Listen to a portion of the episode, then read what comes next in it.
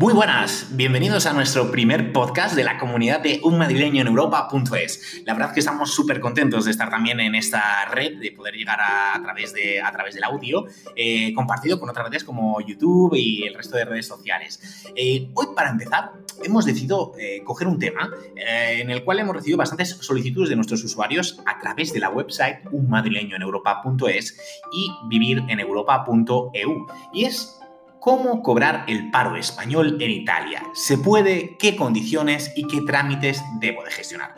Bueno, en primer lugar queremos deciros que esta gestión es relativamente bastante sencilla, pero tenemos que prestar muchísima atención a una serie de normas y condiciones que tenemos que respetar para poderlo hacer de manera correcta, porque si no corremos, los riesgos de que se suspenda nuestra, eh, nuestra prestación por desempleo y no continuar cobrando el paro español. Antes de comenzar, para los que no nos conozcan, os queremos hablar de la figura de los helpers. Los helpers son expertos profesionales en distintas materias que os podrán ayudar en todo lo que necesitéis. Los podéis contactar a través de nuestras redes sociales y a través de la web unmadrileñoeneuropa.es. Pues si os parece bien, despejamos la duda de este podcast. ¿Tenemos derecho, sí o no? Pues sí, tenemos derecho a cobrar la prestación por desempleo siempre y cuando no la hayamos capitalizado y la puedo exportar suspender o transferir a otro país de la Unión Europea. En este caso os vamos a hablar de Italia, porque nuestra comunidad es de españoles en Italia.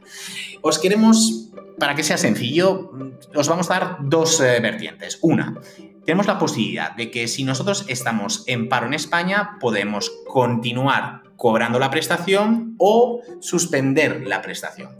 Si yo decido por cobrar la prestación, tengo que saber que lo puedo hacer por un tiempo máximo de tres meses, es decir, de 90 días. Y la naturaleza, es decir, yo solo lo puedo hacer si vengo a buscar trabajo en Italia. No lo puedo hacer por ocio, no lo puedo hacer para trabajar en Italia, no lo puedo hacer para estudiar, es decir, vengo para trabajar, para, perdón, para buscar trabajo en Italia. Lo que tendré que hacer es siempre, importantísimo, informar al servicio de empleo de la ciudad donde residas. Ellos te darán el documento europeo U2 o el E303 que deberás presentar a las autoridades italianas, al Instituto Nacional Italiano, al IMSS. El plazo que tenemos, ojo, que son solo siete días, en el cual nosotros entregamos el modelo, el documento, y nos inscribimos en los centros de empleo de la región italiana donde vayamos a residir. Es decir, 100% este paso es obligatorio. No hay que hacer nada más, es así de sencillo. Pero yo tengo, uno, que informar al servicio de empleo de mi ciudad, dos, tengo que presentar el modelo a los, al instituto, al IMSS italiano, y tengo que apuntarme en el centro de empleo de la región italiana. Con esto, yo ya empezaré a cobrar de manera normal, hasta un plazo de máximo de 90 días, mi prestación por desempleo.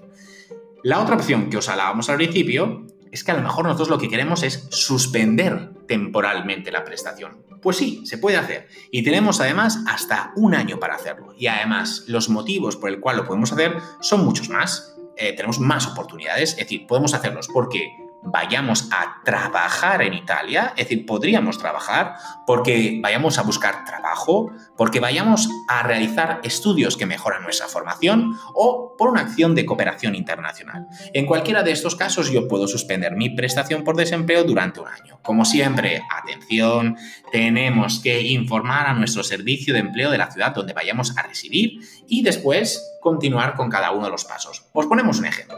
Si yo, por ejemplo, me voy eh, durante un año de eh, por trabajo, yo lo que tengo que presentar a la vuelta es el contrato de empleo o la hoja de vida laboral.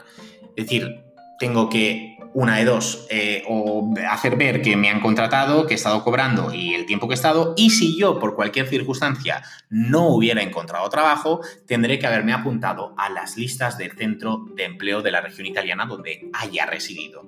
Es decir, no puedo no justificar eh, cualquiera de estas materias porque si no después no me reanudarán mi prestación por desempleo. Si está estudiando, por ejemplo, pues tendré que presentar la documentación del centro, los certificados, todo aquello que me corresponde. Es decir, las cuatro opciones, buscar trabajo, trabajar, realizar estudios o acción de cooperación internacional, son permitidas, pero las tengo que justificar.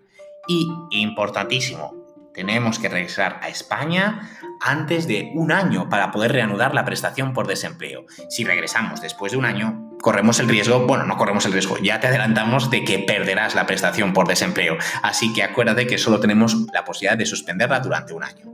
Bueno, pues como veis, unos procesos bastante sencillos. Toda la información la podéis encontrar en nuestra website y en las redes sociales y también nos podéis consultar sin ningún tipo de problema en unmadrileñoeneuropa.es. Bueno, realmente ya sabéis que la ñ no funciona bien, así que es un en europa.es y en vivir en europa.eu.